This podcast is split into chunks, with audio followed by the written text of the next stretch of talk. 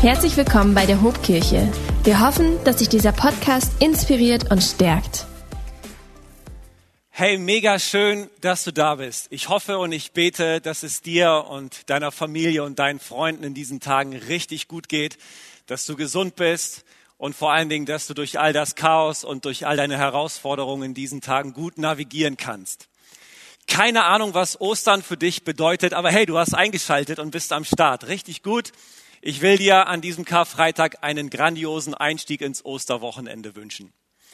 Dir wird wahrscheinlich aufgefallen sein, dass wir in diesen Tagen vielleicht mehr denn je konfrontiert sind mit schlechten, schwer verdaulichen Nachrichten. Aber es gibt auch etliche Nachrichtenmagazine, etliche Nachrichtensender, die gerade jetzt versuchen, auch so kleine Mutmacher-Stories immer wieder rauszuhauen, um eben auch mal gute Nachrichten zu platzieren. Ich habe diese Woche gelesen von einem 101-jährigen Mann aus Rimini, der das Coronavirus besiegt hat.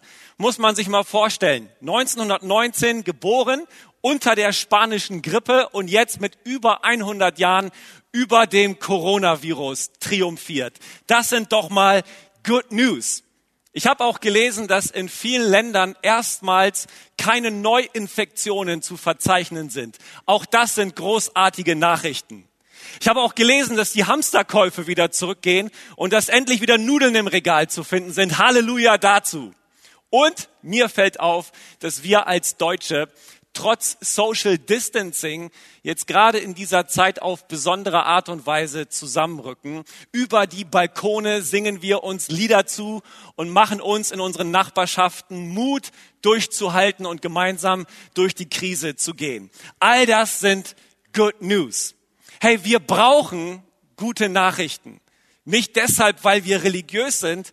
Wir brauchen gute Nachrichten deshalb, weil wir Menschen sind. Wir brauchen Hoffnung, um das Licht am Ende des Tunnels sehen zu können. Und auch wir als Kirche wollen in diesen Wochen Hoffnung verbreiten. Und wir haben uns vorgenommen, gerade jetzt über Ostern, über die alles entscheidende gute Nachricht zu predigen. Denn was uns begeistert und was in uns brennt, ist das, was die Bibel Evangelium nennt. Und Evangelium heißt nichts anderes als gute Nachricht. Hey, in der letzten Woche hat Pastor Michi uns äh, hineingenommen in die Geschichte von der Begegnung zwischen dem auferstandenen Jesus und Maria Magdalena. Und ich finde, das war richtig kraftvoll.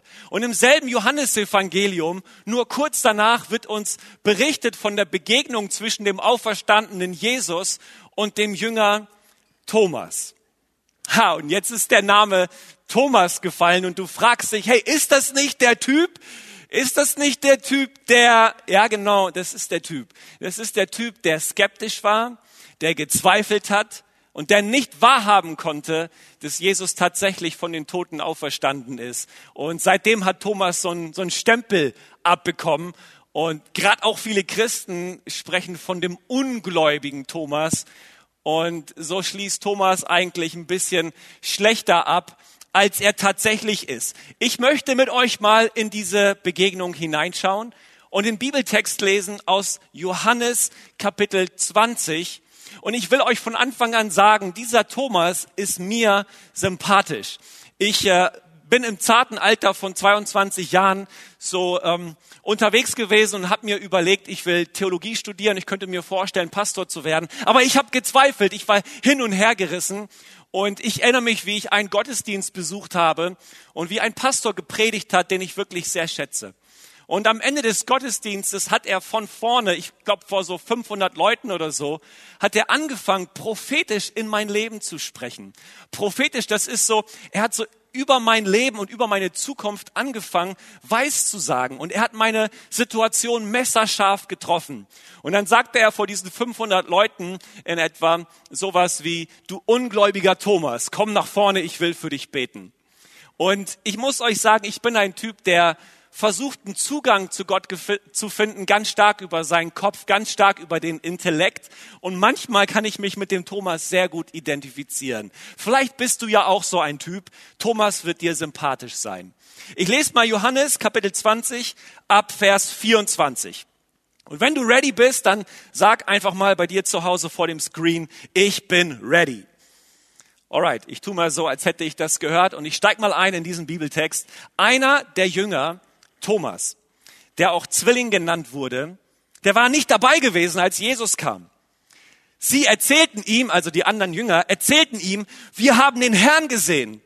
Doch er erwiderte, das glaube ich nicht, es sei denn, ich sehe.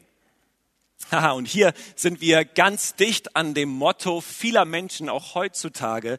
Ich glaube nur, was ich sehe. Das glaube ich nicht, sagt Thomas. Es sei denn, ich sehe die Wunden von den Nägeln in seinen Händen, berühre sie mit meinen Fingern und lege meine Hand in die Wunde an seiner Seite. Acht Tage später waren die Jünger wieder beisammen und diesmal war auch Thomas bei ihnen. Die erste Erscheinung von Jesus hatte Thomas verpasst. Aber jetzt war Thomas am Start.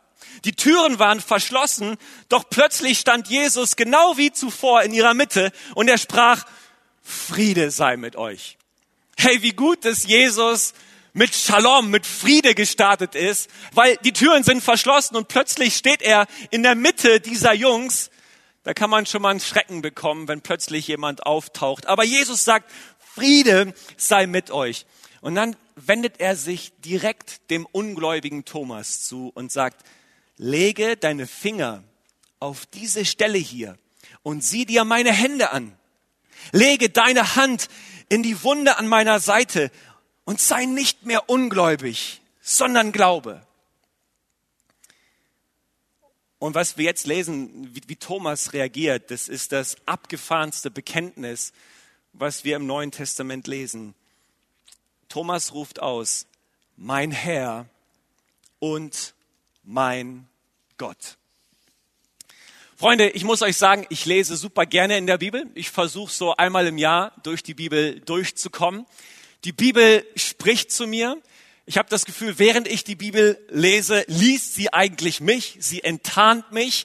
Ähm, sie korrigiert mich, aber sie baut mich auch auf und sie ermutigt mich. Ich glaube, die Bibel ist das Wort Gottes, das zu mir spricht. Aber ganz ehrlich, manchmal lese ich in der Bibel und, und ich muss einfach Pause machen und ich muss stutzen und ich frage mich, ehrlich, ist, ist das wahr, was da steht? Ich meine, da ist Mose mit ausgestreckter Hand, steht er am Ufer und das Meer teilt sich, sodass die Israeliten trockenen Fußes hindurchmarschieren können. So wirklich? Ist das, ist das wirklich so geschehen? Da ist Noah, der irgendwo in der Wüste eine Arche baut. Und plötzlich gibt es eine Regenflut, sodass der gesamte Erdball unter Wasser gesetzt wird. Aber Noah, seine Familie und ein Haufen von Tieren werden durch die Arche gerettet. Und ich lese das so und denke mir so, wirklich? Ist das wirklich so passiert? Da ist so jemand wie, wie Jona. Jona wird aus dem Schiff geworfen und wird dann von einem großen Fisch verschlungen, nur um dann drei Tage später quicklebendig wieder am Ufer ausgespuckt zu werden. Und ich lese das so und denke so, really, ist das wirklich wahr? Und Freunde, die Bibel hält eine Menge solcher Stories für uns parat. Und euch geht's natürlich nicht so, ihr seid fromm und, und, und durchsozialisiert als Christen. Aber ich habe echt meine Anfragen und denke mir, ist das, ist das wahr? Kann das wirklich so passiert sein? Und ja, ich, ich habe ja Theologie studiert und bilde mir was drauf ein, aber ganz ehrlich, es gibt so viele theologische und dogmatische Konzepte, die ich nicht greifen kann. Das ganze Ding mit, mit, mit Sünde und, und Hölle, wie war das nochmal?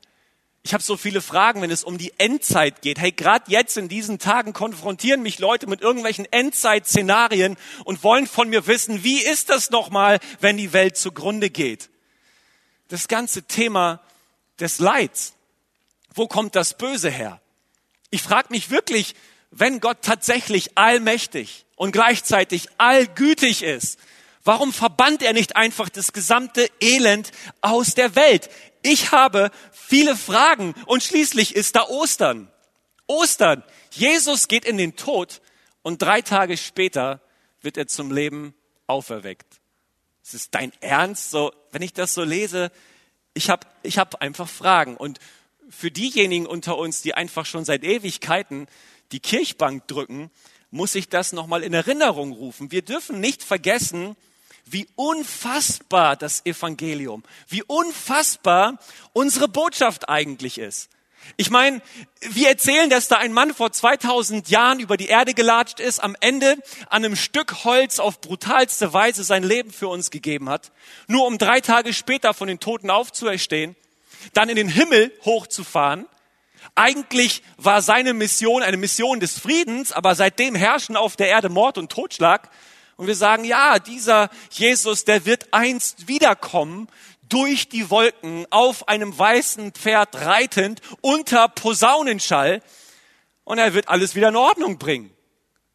Freunde, das ist nicht unbedingt jedem modernen Skeptiker sofort zugänglich, was wir als Evangelium feiern. Hey, was ist der Punkt, den ich am Anfang dieser meiner Message am Karfreitag machen möchte? Der Punkt ist, wenn es um den Glauben an Gott geht, dann haben wir alle unsere Fragen.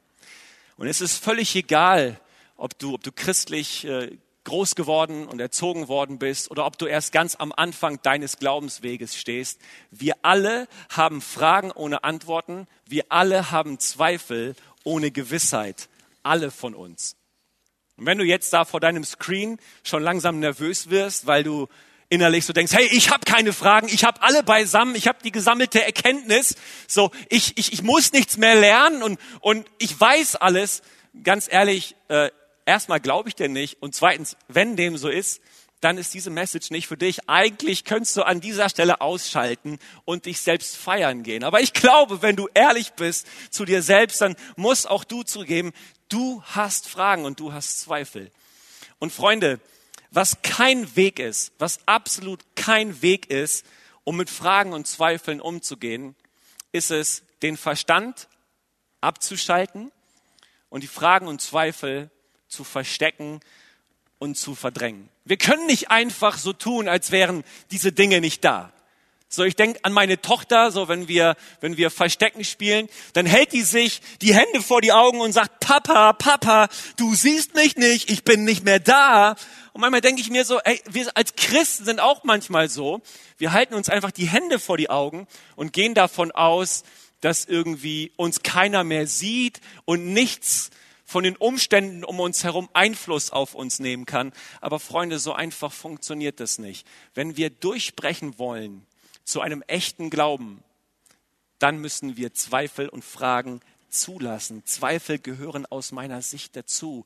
Hey, und ich weiß, ich weiß um die Stellen aus der Bibel, wo Zweifeln gegenüber auch kritisch gesprochen wird. Jakobus sagt zum Beispiel im äh, Kapitel 1 ab Vers 6, dass ein Zweifler, der ist unbeständig, der ist hin und her geworfen und er kann eigentlich nicht erwarten, irgendetwas von Gott zu empfangen. Und deswegen weiß ich auch, dass viele Christen nervös werden, wenn sie zweifeln, und dass sie am allerliebsten nicht zugeben würden, dass sie zweifeln, sondern sie würden sie gerne verstecken, in sich vergraben, um nach außen hin das Gesicht zu bewahren. Aber Freunde, ich glaube, Zweifel sind nicht gleich Zweifel. Es gibt unterschiedliche Formen von Zweifel. Du kannst ein Skeptiker sein auf dem Fundament von Überheblichkeit. So nach dem Motto, mir kann keiner was ich, ich, ich weiß alles. So, das ist eine gewisse Arroganz und eine Besserwisserei. So ein Skeptiker kannst du sein, aber du kannst auch ein Skeptiker sein auf dem Fundament von Aufrichtigkeit. Einer, der, der aufrichtig und ehrlich nach Antworten sucht, der aus einer Not und einem brennenden Interesse heraus nach der Wahrheit forscht. Und dieser Zweifel, diese Sehnsucht nach Gewissheit, dieses Verlangen, Antworten zu finden und zu verstehen und zu begreifen, dieser Zweifel wird aus meiner Sicht den Glauben, den christlichen Glauben, immer begleiten. Lass es vielleicht äh, mich so sagen, um euch ein bisschen zu provozieren. Wenn du keinen echten Zweifel hast, dann vielleicht deshalb, weil du keinen echten Glauben hast. Glauben ist immer Vertrauen. Und deswegen kennt der Glaube auch Zweifel. Glaube ohne Zweifel wäre ja Wissen und Wissen braucht kein Vertrauen. Und deswegen ist für mich Glaube nicht einfach nur die Abwesenheit von Zweifel, sondern Glaube ist Jesus zu folgen, mitten in meinem Zweifel. Ich weiß, viele Christen macht das nervös, wenn sie zweifeln, weil sie Angst haben, komisch angeschaut, vielleicht verurteilt oder sogar aus der Kirche rausgeschmissen zu werden für ihre Zweifel. Aber wisst ihr, was mich an unserem Freund Thomas so begeistert? Er hat seinen Zweifel nicht einfach nur so fromm weggelächelt oder, oder in sich versteckt, sondern er hat vor den Jüngern offen zugegeben, dass er gerade nicht glauben kann. Thomas war ehrlich und war aufrichtig. Das muss ein Typ mit Kanten, mit Ecken, mit Profil gewesen sein. Er hat zugegeben, es ist gerade nicht sinnvoll für mich, an die Auferstehung zu glauben. Freunde, auch wenn ihr so begeistert davon seid, dass ihr Jesus, dem Auferstandenen, begegnet seid, hey, mich berührt es gerade nicht. Ich kann das gerade nicht greifen.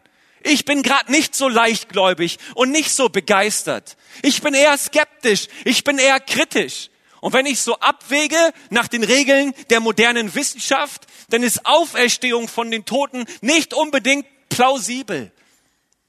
Thomas, er muss irgendwie, Thomas muss selber sehen. Er, er muss selber hören. Er muss selber fühlen. Ganz nach dem Motto, ich glaube nur, was ich sehe. Warum ist es Thomas so schwer gefallen zu glauben? Ich meine, Thomas, der war drei Jahre wie auch die anderen Jünger mit Jesus unterwegs und der hat die Kraft von Jesus und seine Wunder mit anschauen und miterleben dürfen. Aber wisst ihr, Thomas war wie alle anderen Juden darauf eingestellt, dass wenn der Messias kommt, dass der Messias die Macht der bösen Römer zerschlagen würde und ein starkes politisches Israel wieder aufbauen würde. Thomas hatte wie alle anderen Juden seine Hoffnung darin gesetzt, dass der Messias den Entrechteten endlich wieder Gerechtigkeit schafft. Und was macht Jesus? Was macht dieser Messias, als er auftritt? Er kommt und er liebt die bösen Römer. Er spricht davon, den Feinden zu vergeben. Er setzt sich zusammen mit den korrupten korrupten Zöllnern. Er spricht mit den Prostituierten, mit den Dämonenbesessenen. Er isst zum Mittag mit den übelsten Halunken. Und anstatt dann wenigstens ein starkes politisches Reich zu hinterlassen, stirbt Jesus als Schwächling am Kreuz. Und das hat Thomas überfordert. Das war einfach zu viel. Das hat einfach nicht reingepasst in sein Bild von Gott. Und deshalb hat er nicht glauben können, selbst als seine Freunde so begeistert von der Auferstehung von Jesus berichtet haben. Hey, ich will dir sagen, deine Zweifel können ein Zeichen dafür sein, dass du ein Bild von Gott hast, das nicht wirklich dem entspricht, wer Gott ist. Und wenn du es zulässt, dann können deine Zweifel dafür sorgen, dass dein Gottesbild erneuert und vielleicht hier und da auch korrigiert wird. Vielleicht dachtest du bisher immer, aber Gott, du musst so und so sein. Und wenn du nicht so bist, ja, dann kann ich nicht an dich glauben. Dann bist du eben nicht Gott. Ach wirklich? Muss Gott so sein, dass es dein Bild von ihm bestätigt? Ist Gott nur dann Gott, wenn er in dein Bild von Gott hineinpasst? Vielleicht ist Gott ja auch so sehr anders. Jesus war so sehr anders, als die Juden und die Jünger es erwartet haben. Und unsere Zweifel können uns dahin führen, dass unser Gottesbild geschärft wird in die Richtung, wie Gott wirklich ist. Hey, wir lesen dann, dass nach acht Tagen Jesus den Jüngern ein zweites Mal erscheint. Das erste Mal war Thomas nicht am Start. Uns wird nicht verraten, warum Thomas nicht am Start war. Es wird nur gesagt, er war nicht da. Das ist übrigens auch ein Punkt, der zu dir reden kann. Gott liebt es, sich im Kreis seiner Jünger und derjenigen, die ihn lieben und nachfolgen, zu offenbaren und dort machtvoll zu wirken. Aber du wirst das Ding verpassen, was Jesus tut, wenn du nicht da bist. Deswegen sei am Start, wenn Jünger Jesu zusammenkommen. Thomas hatte die erste Erscheinung von Jesus verpasst, aber jetzt erscheint Jesus ein zweites Mal. Und er kommt nicht, um, um Thomas zu dissen, um ihm einen Einlauf zu verpassen vor allen anderen und ihm mal so richtig den Kopf zu waschen, sondern Jesus kommt, um ihm Verständnis zu bringen. Thomas wird nicht verurteilt, Thomas wird verstanden. Und er bekommt am Ende das, wonach er sich so sehr gesehnt hat. Gewissheit. Gewissheit darüber, dass es sich absolut gelohnt hat, die letzten drei Jahre Jesus nachzufolgen. Gewissheit darüber, dass Jesus zu seinem Wort steht. Gewissheit darüber, dass er Kraft hat über den Tod. Hey, er ist tatsächlich auferstanden.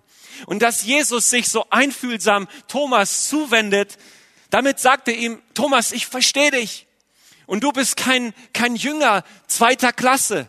Deine Zweifel haben dich nicht disqualifiziert. Nein, ich liebe dich immer noch. Ich schätze dich immer noch. Ich finde immer noch, dass du total wertvoll bist. Und ich habe immer noch gute Gedanken für deine Zukunft. Und als Thomas das erfährt, da kommt er zu diesem großartigen Ausdruck, mein Herr und mein Gott. Was wir hier erleben ist, dass ein Skeptiker ein Anbeter wird. Mein Herr und mein Gott. Niemand in der gesamten Bibel hat Jesus direkt als Gott bezeichnet. Aber der Skeptiker, der Zweifler Thomas, der ist zu dieser Erkenntnis durchgedrungen. Hey, ich will dir sagen, deine Zweifel disqualifizieren dich nicht in deinem Glauben an Gott. Deine Zweifel haben das Potenzial, dich noch näher an Jesus heranzuführen und dir eine noch tiefere Gottesbeziehung zu verpassen. Wenn du mit deinen Zweifeln ehrlich umgehst und damit zu Jesus kommst und dich von ihm berühren lässt, beziehungsweise bereit bist, ihn zu berühren, dann kann, können deine Zweifel dich in eine neue Qualität der Gottesbeziehung hineinführen. Schaut mal, hat Jesus die Fragen von Thomas beantwortet? Nein. Hat Jesus seinen Kreuzestod und seine Auferstehung erklärt? Nein. Was hat Jesus gemacht? Jesus hat sich einfach offenbart als derjenige, der auferstanden ist, als derjenige, der Macht hat über den Tod. Wisst ihr, und Thomas war in diesem Moment so perplex. Er musste seine Zweifel, er musste seine Skepsis einfach mal auf Pause setzen und sich darauf einlassen, dass Jesus tatsächlich der Auferstandene ist. Mit anderen Worten, Thomas bekommt hier keine intellektuelle Erklärung, Thomas bekommt hier eine existenzielle Erfahrung. Und das ist, worauf Jesus abzielt. Jesus will sich nicht erklären. Er will, dass wir ihn erfahren. Ich habe von einem amerikanischen Religionswissenschaftler gelesen, Bart Ehrmann heißt er. Der war einst gläubig, der hat einst Jesus leidenschaftlich nachgefolgt, aber hat so viele intellektuelle Fragen gehabt, dass er seinen Glauben an Jesus verloren hat. Und er hat Folgendes gesagt. Wenn der allmächtige Gott mir persönlich erscheinen und mir eine sinnvolle Erklärung darüber abgeben würde, warum unschuldige Kinder umgebracht werden. Und diese Erklärung wäre so stark, dass ich sie wirklich verstehen würde, dann wäre ich auch der Erste, der auf die Knie fallen und Gott anbeten würde. Menschlich gesehen ist es nachzuvollziehen, was, was er sagt. Vielleicht aus der Perspektive von modernen Skeptikern ist es nachzuvollziehen, was der Bart Ehrmann gesagt hat. Aber Freunde, wir suchen so oft Erklärungen für unsere intellektuellen Fragen. Aber wenn wir genau hinschauen, dann sehen wir, Jesus hat überhaupt kein Interesse daran, sich intellektuell zu erklären. Er will, dass wir ihn existenziell erfahren. Hey, würde Gott uns alles beweisen, dann bräuchten wir eben keinen Glauben mehr. Und Glaube ist Vertrauen. Glaube ist Beziehung zu Gott durch Jesus Christus. Und das ist immer auch ein Wagnis. Beziehung ist immer auch ein Risiko. Beziehung ist immer auch von Vertrauen geprägt. Und deswegen werden Zweifel immer mitschwingen. Freunde, ich habe super gerne Theologie studiert. Ich, ich liebe und ich kenne den Wert von, von der modernen Bibelwissenschaft. Aber was für ein Dilemma, wenn Theologen die Bibel so auseinandernehmen wie Biologen den Frosch auf dem Seziertisch. Sie machen irgendwas, sie betreiben irgendeine Wissenschaft, bleiben aber emotional völlig kalt, bleiben existenziell völlig unberührt zurück. Nein, Freunde, Theologie sollte uns nicht zu geistlichen Superintellektuellen machen, sondern Theologie sollte uns zu Anbetern machen. Genau das ist, was Gott machen möchte. Ich glaube, dass wir nicht durch unseren Verstand glauben, sondern dass wir vielmehr durch unseren Glauben verstehen. Wir haben ein großartiges Glaubenskapitel im Hebräerbrief, Kapitel 11, und dort wird im Vers 3 gesagt, durch unseren Glauben verstehen wir. Durch unseren Glauben verstehen wir. Wenn wir glauben, können wir sehen, der Glaube an Jesus Christus, der öffnet uns ganz neue Verständnisdimensionen und wir bekommen die Perspektive Gottes auf unser Leben und auf die Welt. Hey, Thomas wird freigesetzt zu glauben in dem Moment, wo Jesus ihm seine Wunden zeigt. Die Wunden von Jesus, die wollen uns etwas zeigen. Die Wunden von Jesus zeigen, dass wir in dieser Welt verletzt werden können, dass wir viel Böses erfahren und dass wir Schmerzen durchleiden können. Die Wunden von Jesus zeigen aber auch, dass er bereit ist, jede Verletzung und alles Böse und jeden Schmerz auf sich zu nehmen. Seine Wunden zeigen dir, dass diese Welt dir Verletzungen zufügen wird. Aber Jesus wird es niemals tun. Seine Wunden zeigen dir, dass du viel Böses in dieser Welt erfahren wirst, aber niemals durch Jesus. Warum? Weil er längst bereit war, das alles auf sich zu nehmen. Hey, vielleicht wurdest du durch einen, durch einen Freund, durch, durch irgendeinen Kerl, vielleicht durch einen anderen religiösen Leiter irgendwie verletzt, missbraucht oder misshandelt. Ich sag dir, Jesus ließ sich verletzen, missbrauchen und misshandeln für dich. Ich will dich einladen, an diesem Karfreitag die Wunden von Jesus anzuschauen und deine Finger in seine Hände hineinzulegen. Wenn du die Wunden von Jesus berührst, dann kannst du freigesetzt werden zu glauben, genauso wie Thomas. Jesus lädt dich ein an diesem Osterwochenende. Reich mir deine Hand, berühr du meine Wundmale, lege deine Hand in meine verwundete und misshandelte Seite und mach dich eins mit mir. Weißt du, Gott hätte ja Jesus auferstehen lassen können und ihm einen, einen neuen Körper verpassen können. Perfekt. Ohne Narben, ohne Wunden. Aber Gott hat das nicht getan aus einem Grund. Du kannst nicht wirklich in Verbindung kommen mit Gott, ohne die Wunden von Jesus zu sehen und ohne die Wunden von Jesus zu berühren. Diese Wunden von Jesus zeigen dir, dass seine Liebe für dich unaufhaltsam ist. Diese Wunden von Jesus zeigen dir, dass er bereit war, bis an die Grenze und weit über die Grenzen hinaus für dich zu gehen. Diese Wunden von Jesus zeigen dir, du wirst vielleicht nie alles verstehen, aber du kannst ihm in allem vertrauen. Ohne das Kreuz, ohne Karfreitag, da wirst du diese unfassbare Liebe Gottes niemals begreifen können. Hey, die Antwort auf deine unergründlichen Fragen, die Antwort Gottes auf deine unergründlichen Fragen ist seine unergründliche Liebe. Und deswegen lade ich dich ein, an diesem Karfreitag, genauso wie Thomas, Jesus einmal persönlich anzusprechen. Ist dir aufgefallen, dass Thomas nicht einfach nur gesagt hat, Herr und Gott, sondern er hat gesagt, mein Herr und mein Gott. Und that's all about. Darum geht's. Jesus will für dich persönlich da sein. Er will für dich persönlich erfahrbar sein. Mein Herr und mein Gott. Vielleicht ist das das Bekenntnis, was du an diesem Osterwochenende zum allerersten Mal sprechen solltest. Jesus fügt übrigens am Ende dieser Begegnung noch ein entscheidendes Wort hinzu und das möchte ich zum Abschluss lesen. Im Vers 29 sagt Jesus zu ihm, Du glaubst, weil du mich gesehen hast. Glücklich sind die, die mich nicht sehen und dennoch glauben. Wir sind hier am Ende des Johannesevangeliums. Jesus ähm, als Auferstandener steht unmittelbar vor seiner Himmelfahrt. Und dieses Wort, das Jesus hier spricht, das gilt uns, die wir nicht das Vorrecht hatten, Apostel zu sein, Jünger zu sein oder Jesus leiblich zu begegnen. Dieses Wort von Jesus ist eine Verheißung, die uns gilt. Wir haben ihn nie gesehen, aber glücklich sind wir, wenn wir dennoch glauben. Hey, der christliche Glaube, der beruht sich nicht darauf, dass du Wunder siehst, sondern darauf, dass du das Evangelium hörst. Die Apostel haben es noch und nöcher betont, dass der christliche Glaube nicht durch das Sehen von Wundern entsteht, sondern durch das Hören des Evangeliums. Zum Beispiel sagt Paulus das in Römer 10, Vers 17 oder in 2. Korinther 5, Vers 7. Wir wandeln nicht im Sehen, sondern wir wandeln im Glauben.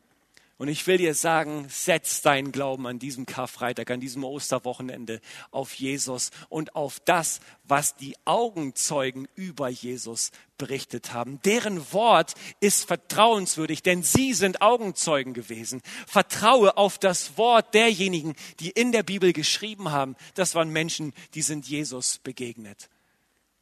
Hey, Glaube, Vertrauen ist immer ein Wagnis.